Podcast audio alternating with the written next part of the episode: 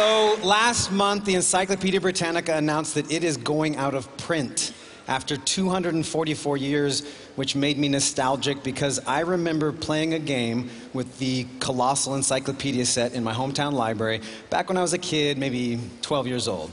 And I wondered if I could update that game, not just for modern methods, but for the modern me. So I tried. I went to an online encyclopedia, Wikipedia, and I entered the term Earth. You can start anywhere. This time I chose Earth. And the first rule of the game is pretty simple. You just have to read the article until you find something you don't know, and preferably something your dad doesn't even know.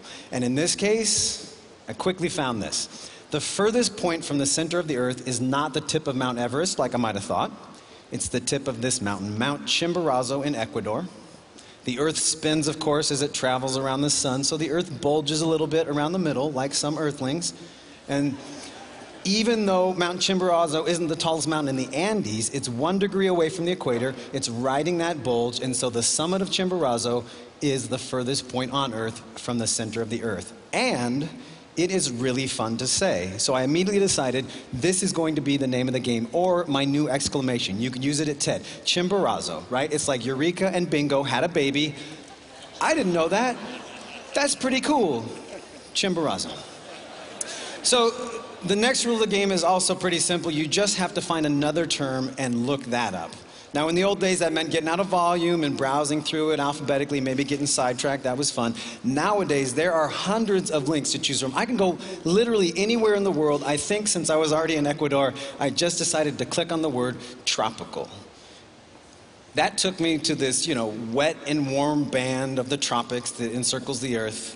Now, that's the Tropic of Cancer on the north and the Tropic of Capricorn on the south. That much I knew. But I was surprised to learn this little fact. Those are not cartographers' lines like uh, you know, latitude or the borders between nations. They are astronomical phenomena caused by the Earth tilt, and they change. They move. They go up, they go down. In fact, for years, the Tropic of Cancer and the Tropic of Capricorn have been steadily drifting towards the equator at the rate of about 15 meters per year, and nobody told me that. I didn't know it. Chimborazo, right?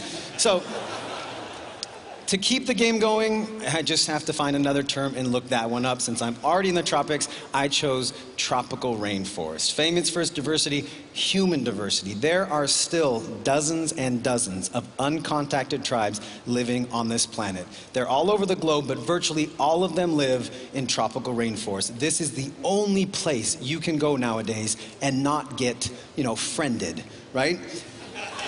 The link that I clicked on here was well, exotic in the beginning and then absolutely mysterious at the very end. It mentioned leopards and ring-tailed coatis and poison dart frogs and boa constrictors and then coleoptera, which turn out to be beetles.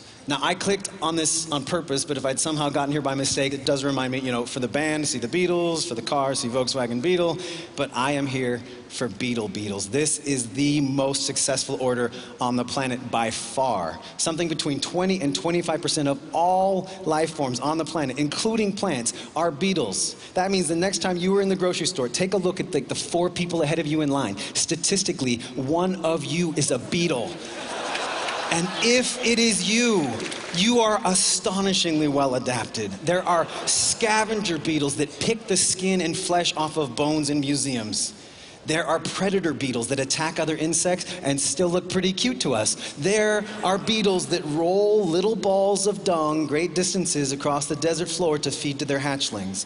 This reminded the ancient Egyptians of their god Khepri, who renews the ball of the sun every morning, which is how that dung rolling scarab became that sacred scarab on the breastplate of the pharaoh Tutankhamun. Beetles, I was reminded, have the most romantic flirtation in the animal kingdom. Fireflies are not flies, fireflies are beetles. Fireflies are coleoptera, and coleoptera communicate in other ways as well, like my next link, the chemical language of pheromones. Now, the pheromone page took me to a video of a sea urchin having sex. Yeah. And the link to aphrodisiac. Now, that's something that increases sexual desire, possibly chocolate. There is a compound in chocolate called phenylethylamine that might be an aphrodisiac, but as the article mentions, because of enzyme breakdown, it's unlikely that phenylethylamine will reach your brain if taken orally. So those of you who only eat your chocolate, you might have to experiment. And the link I clicked on here, sympathetic magic.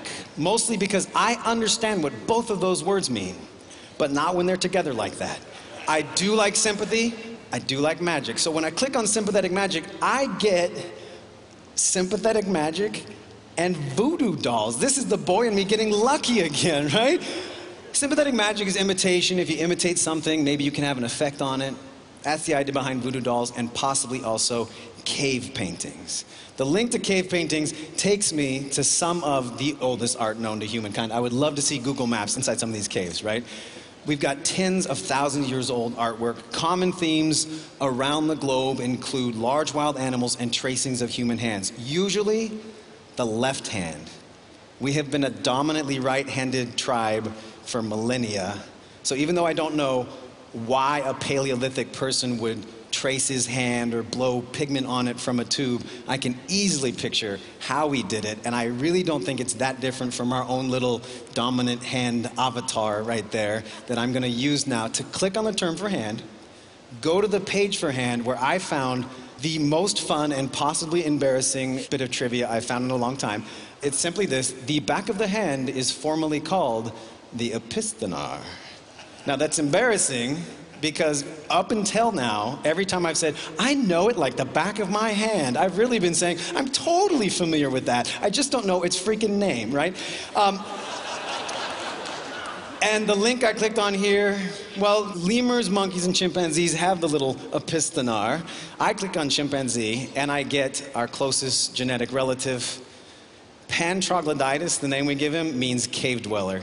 He doesn't. He lives in rainforests and savannas. It's just that we're always thinking of this guy as lagging behind us, you know, evolutionarily or somehow uncannily creeping up on us. And in some cases, he gets places before us. Like my next link, the almost irresistible link, Ham the Astro Chimp. I click on him, and I really thought he was going to bring me full circle. Twice, in fact. He's born in Cameroon, which is smack in the middle of my tropics map. And more specifically, his skeleton wound up in the Smithsonian Museum getting picked clean by beetles. In between those two landmarks in Ham's life, he flew into space. He experienced weightlessness and re entry months before the first human being to do it, Soviet cosmonaut Yuri Gagarin. When I click on Yuri Gagarin's page, I get this guy who was surprisingly short in stature, huge in heroism. Top estimates, Soviet estimates, put this guy at 1.65 meters. That is, you know, less than five and a half feet tall, max, possibly because he was malnourished as a child. Germans occupied Russia. A Nazi officer took over the Gagarin household, and he and his family built and lived in a mud hut. Years later, the boy from that cramped mud hut would grow up to be the man in that cramped capsule on the tip of a rocket who volunteered to be launched into outer space, the first one of any of us to really physically leave this planet. And he didn't just leave it, he circled it once. 50 years later, as a tribute, the International Space Station, which is still up there tonight, synced its orbit with Gagarin's orbit at the exact same time of day and filmed it so you can go online and you can watch over 100 minutes of what must have been an absolutely mesmerizing ride, possibly a lonely one, the first person to ever see such a thing. And then when you've had your fill of that, you can click on one more link. You can come back to Earth. You return to where you started. You can finish your game. You just need to find one more fact that you didn't know. And for me, I quickly landed on this one. The Earth has a tolerance of about 0.17% from the reference spheroid, which is less than the 0.22% allowed in billiard balls. This is the kind of fact I would have loved as a boy. I found it myself. It's got some math that I can do. I'm pretty sure my dad doesn't know it, right? What this means is that if you could shrink the Earth to the size of a billiard ball, right? If you could take planet Earth with all its mountaintops and caves and rainforests, astronauts and uncontacted tribes and chimpanzees, voodoo dolls, fireflies, chocolate, sea creatures making love in the deep blue sea. You just shrink that to the size of a billiard ball, it would be as smooth as a billiard ball. Presumably a billiard ball with a slight bulge around the middle. That's pretty cool. I didn't know that. Chimborazo. Thank you.